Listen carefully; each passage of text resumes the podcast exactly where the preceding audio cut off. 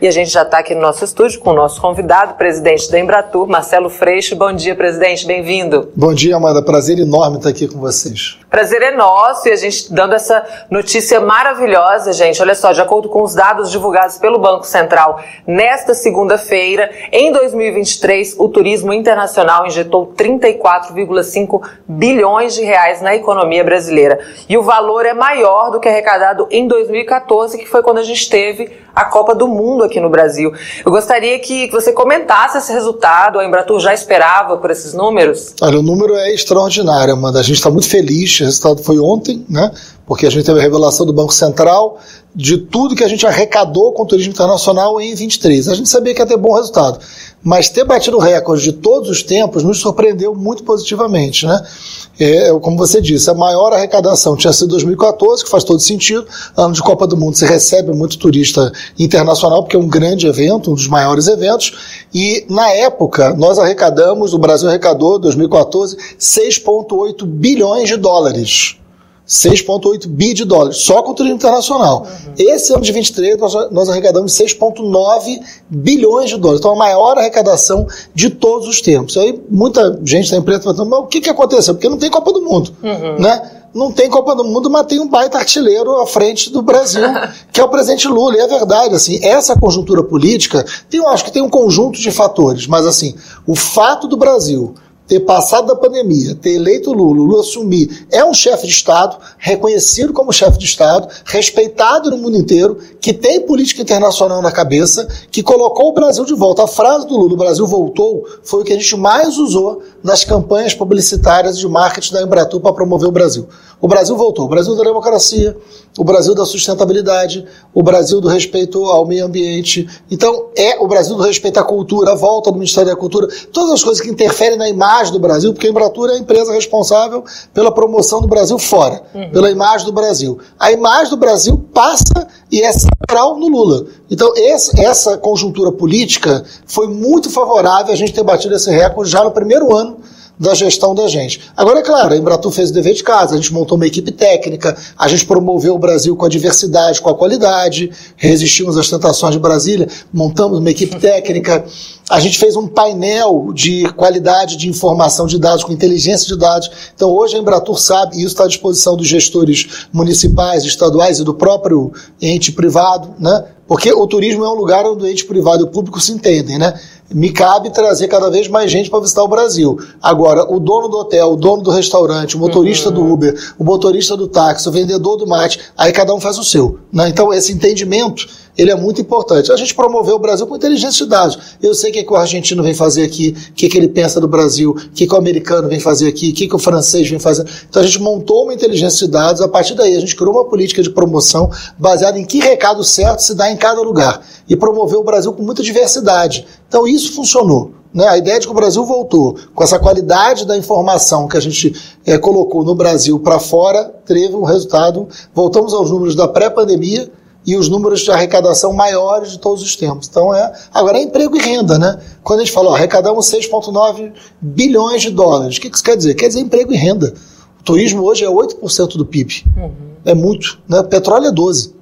Quando a gente olha para o século XXI, né? Já um pouco me perdoe, mas quando a gente olha para o século XXI, o futuro está no turismo, está no petróleo. O petróleo é finito, é questionável em termos de, de fonte de energia, e o turismo é a economia sustentável, a economia que pode gerar é, é, trabalho de base comunitária, é uma economia que pode ser verde, então é um grande futuro, uma grande expectativa.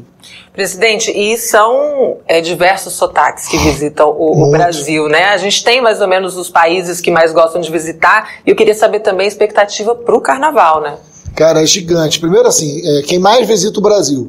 A gente sabe que hoje a Argentina, 30% dos turistas internacionais vem da Argentina. Daí uma preocupação, inclusive, com o que é está acontecendo hoje na Argentina. A gente está acompanhando isso com muito cuidado. Né? Uhum. Né? É, em segundo lugar, vem Estados Unidos, surpreende muita gente. Né? Os Estados Unidos é o segundo público, depois vem Chile, aí depois oscila entre América do Sul e Europa. A França é o país da Europa que mais emite turista para o Brasil, depois vem Portugal e Alemanha, meio empatado. A Alemanha um pouco na frente é, de Portugal. Esses dados são muito importantes, porque o, o, o, turista alemão que vem, ele é diferente do turista português. Uhum. Diferente que eu digo, busca, um busca mais natureza, outro busca mais gastronomia, outro busca sol e praia. Qual é a vantagem? O Brasil tem tudo. O Brasil tem tudo, né? O Brasil, eu sempre brinco dizendo, olha, quando você vai em qualquer lugar do mundo, você encontra lá um restaurante peruano, você sabe o que, é que você vai comer. Porque tem, que é extraordinário, mas é uma culinária típica de um país que promove o país. Qual é a culinária brasileira?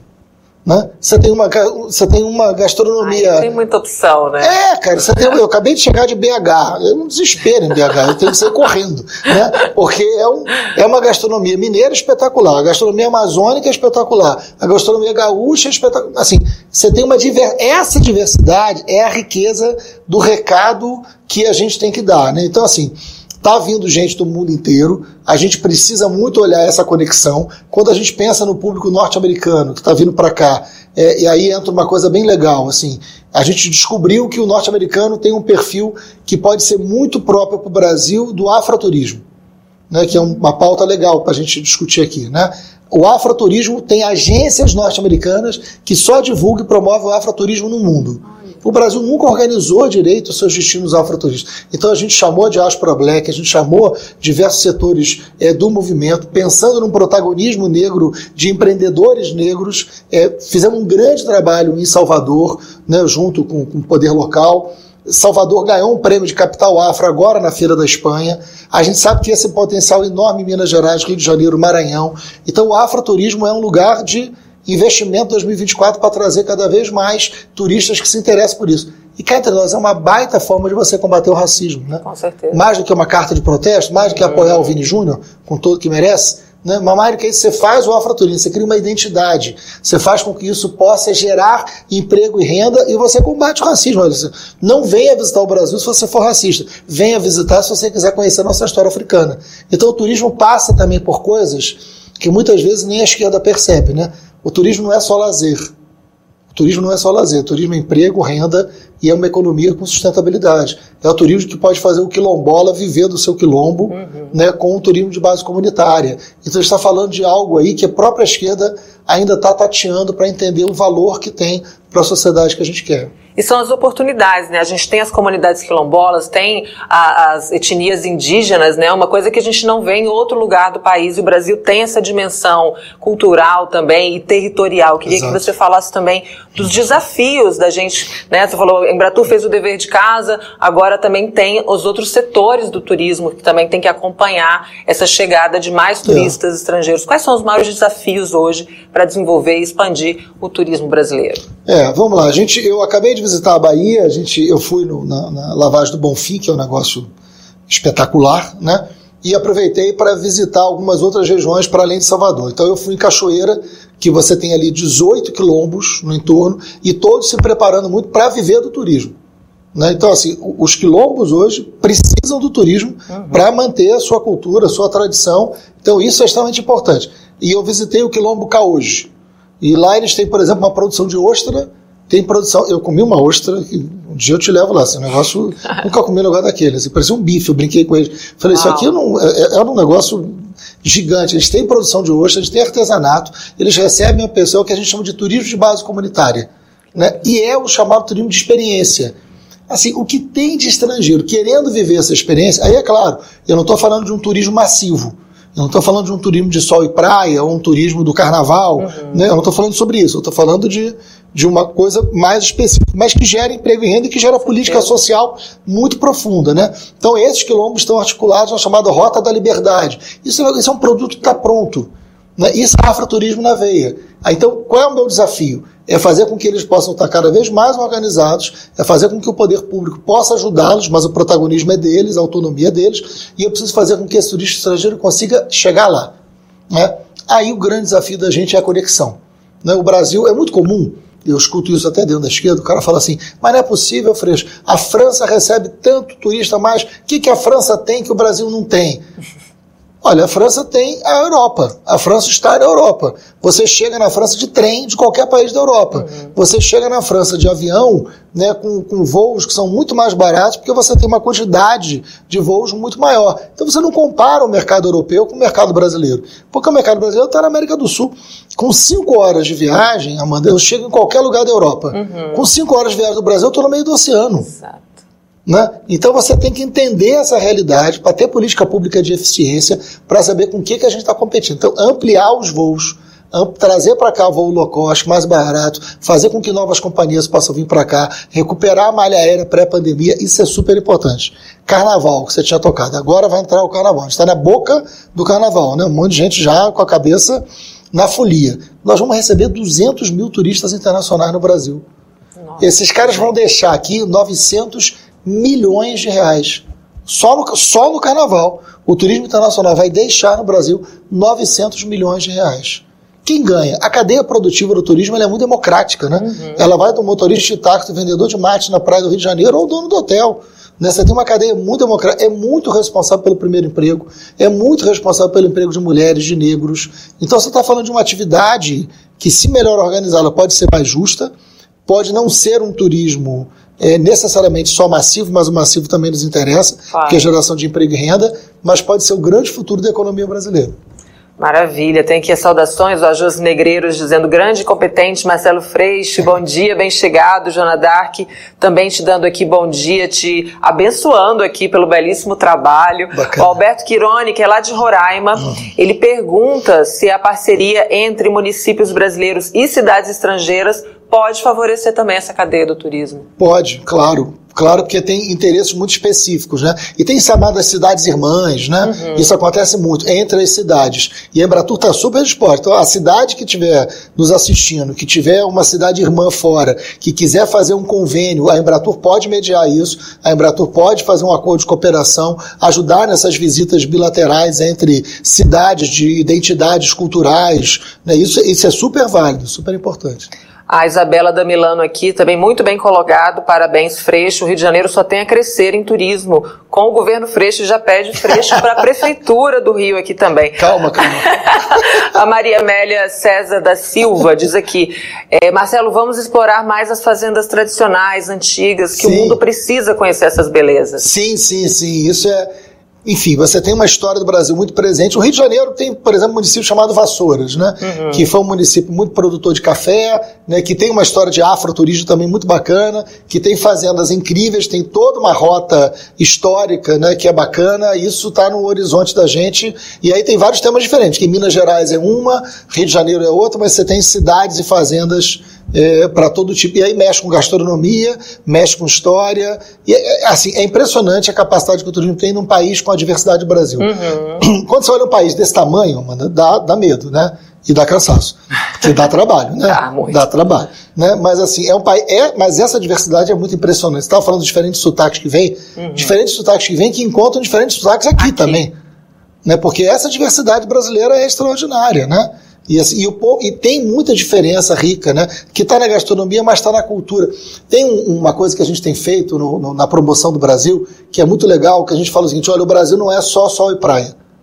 Porque o sol e praia é muito forte da imagem brasileira para fora. Você vai fazer qualquer pesquisa de mercado fora, os caras olham o Brasil muito, tanto uhum. é que a uhum. imagem principal do, do Brasil fora é Rio de Janeiro, é Copacabana, é samba, é carnaval. Esse é o imaginário que tem do lado de fora. A gente tem que ampliar isso. Nada, imagina quem sou eu para falar contra esse imaginário, mas eu quero ampliar. Eu quero que quando fala em Brasil, o cara pense na Amazônia, uhum. eu quero que o cara pense no Pantanal, eu quero que o cara pense na gastronomia, eu quero que o cara pense na diversidade brasileira. Então eu tenho que promover essa diversidade. Por isso que a gente fala, ó, o Brasil não é só sol e praia, é também. Mas não é só e praia. O Brasil é gastronomia, é cultura e é natureza. Tem um negócio legal assim. Quando a gente assumiu, a gente pegou isso aqui devastado, uhum. né? Assim, uhum. pegou o país devastado. Eu costumo dizer que a militância adora quando eu falo isso, que a gente pegou dois anos de pandemia e quatro anos de pandemônio. Com certeza. Né? O casamento entre os quatro anos de pandemônio os dois anos de pandemia foi uma tragédia para esse país. Né? Então nós pegamos a Embratur numa situação, primeiro que para dentro, destruída, sem orçamento, e para fora, cara, assim, a imagem do Brasil no mundo era a pior coisa que você podia imaginar. O que o ex-presidente fez com a imagem do Brasil na França, por exemplo, ofendendo a primeira-dama, lembra? Lembro. Desse episódio? É a França, cara, o país que mais emite turistas para o Brasil da Europa. Eles tiraram o Brasil da prateleira. Eles falaram: o Brasil. Imagina, um presidente que é racista, que é homofóbico, que, que, que insulta a primeira-dama, que queima o meio ambiente. Por que, que a França vai promover o Brasil do Bolsonaro? Não vai. Né? Então, quando o Lula vence, vai à França, repactua com a França, a gente entra na França, faz uma galeria Visit Brasil na França. Chamei jornalistas franceses para o Carnaval do Rio de Janeiro no primeiro mês de gestão da gente. Né? Então a gente repactua. Né, o Brasil ganha o prêmio esse ano, além dessa, dessa quebra de recordes, o Brasil já se tornou em 23 o maior destino de ecoturismo do mundo. Ficamos na frente do México. Maravilha. Então é muito legal, assim. Dá muito trabalho? Dá. Mas, cara, quando tem resultado assim, e tem resultado para o nosso governo, para o governo do PT, para o governo do presidente Lula, é muito bacana, assim, porque é a volta do Brasil gerando o Brasil que a gente quer, né? Tem uma frase boa que eu falo sempre. Eu falo, ó, não tem um Brasil para o turista e outro Brasil para o brasileiro. É um Brasil só. Uhum. O Brasil que é bom para o cara visitar tem que ser um Brasil bom para a gente morar, bom para a gente criar nossos filhos, né? Então essa é a lógica. Eu quero que venha mais turista para o Brasil. Aqui isso é melhor. Eu não quero uma ilha de excelência onde o cara vem, entra, vive bem e, o, e a vida no Brasil não é. Não. É, uma, é um projeto só. Maravilha, maravilha, Marcelo Freixo. Tem várias mensagens aqui do, do público também elogiando seu trabalho à frente da Embratu. E eu queria mudar um pouquinho de assunto, porque o, o, dia 10 de fevereiro se aproxima, aniversário do partido, 44 anos, um partido jovem, que já venceu cinco eleições presidenciais. É, quais são, assim, na sua avaliação, qual é a dimensão do PT para a democracia brasileira, para a conquista de direitos, né, pela luta do povo?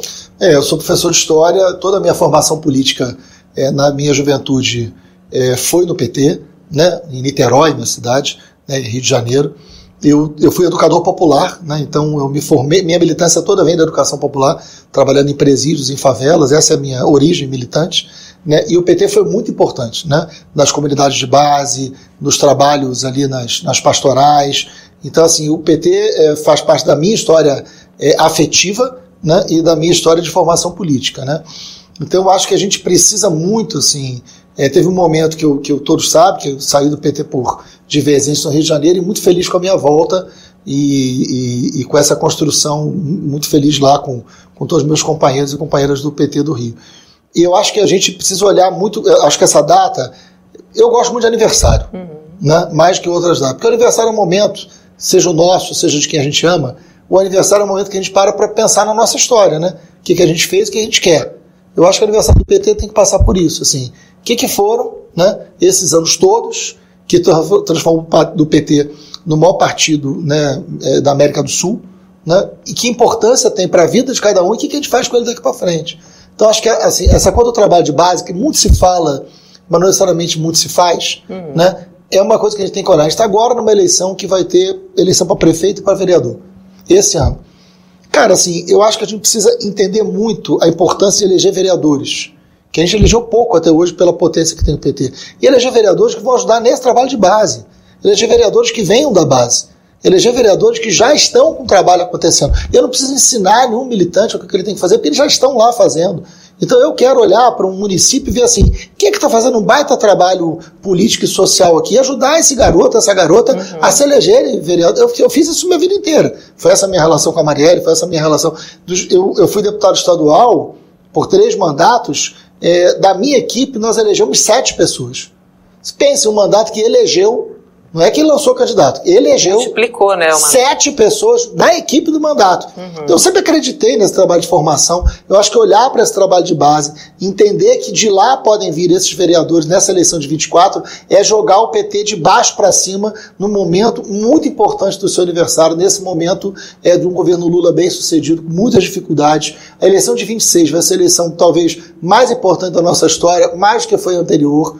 Eu sei que a extrema-direita está se organizando muito para ganhar o Senado, para inviabilizar o segundo governo Lula. Uhum. Então a gente tem que disputar o Senado, talvez com um nível de responsabilidade e cuidado maior do que nós fizemos em todas as outras eleições.